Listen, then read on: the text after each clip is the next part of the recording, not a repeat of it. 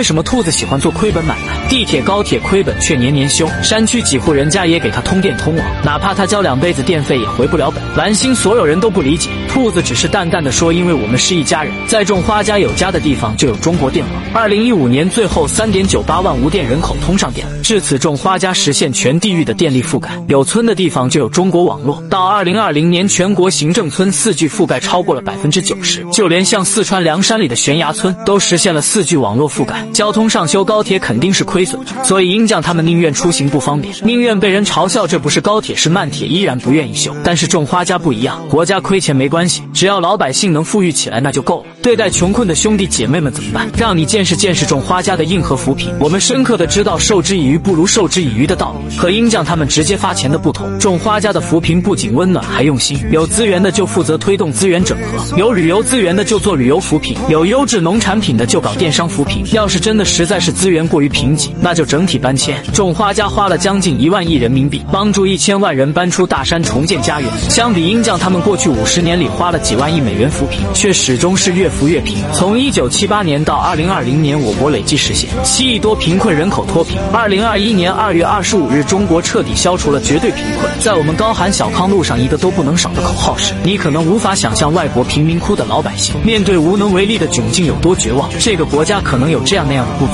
但他一直在做一件事，为我们遮风挡雨。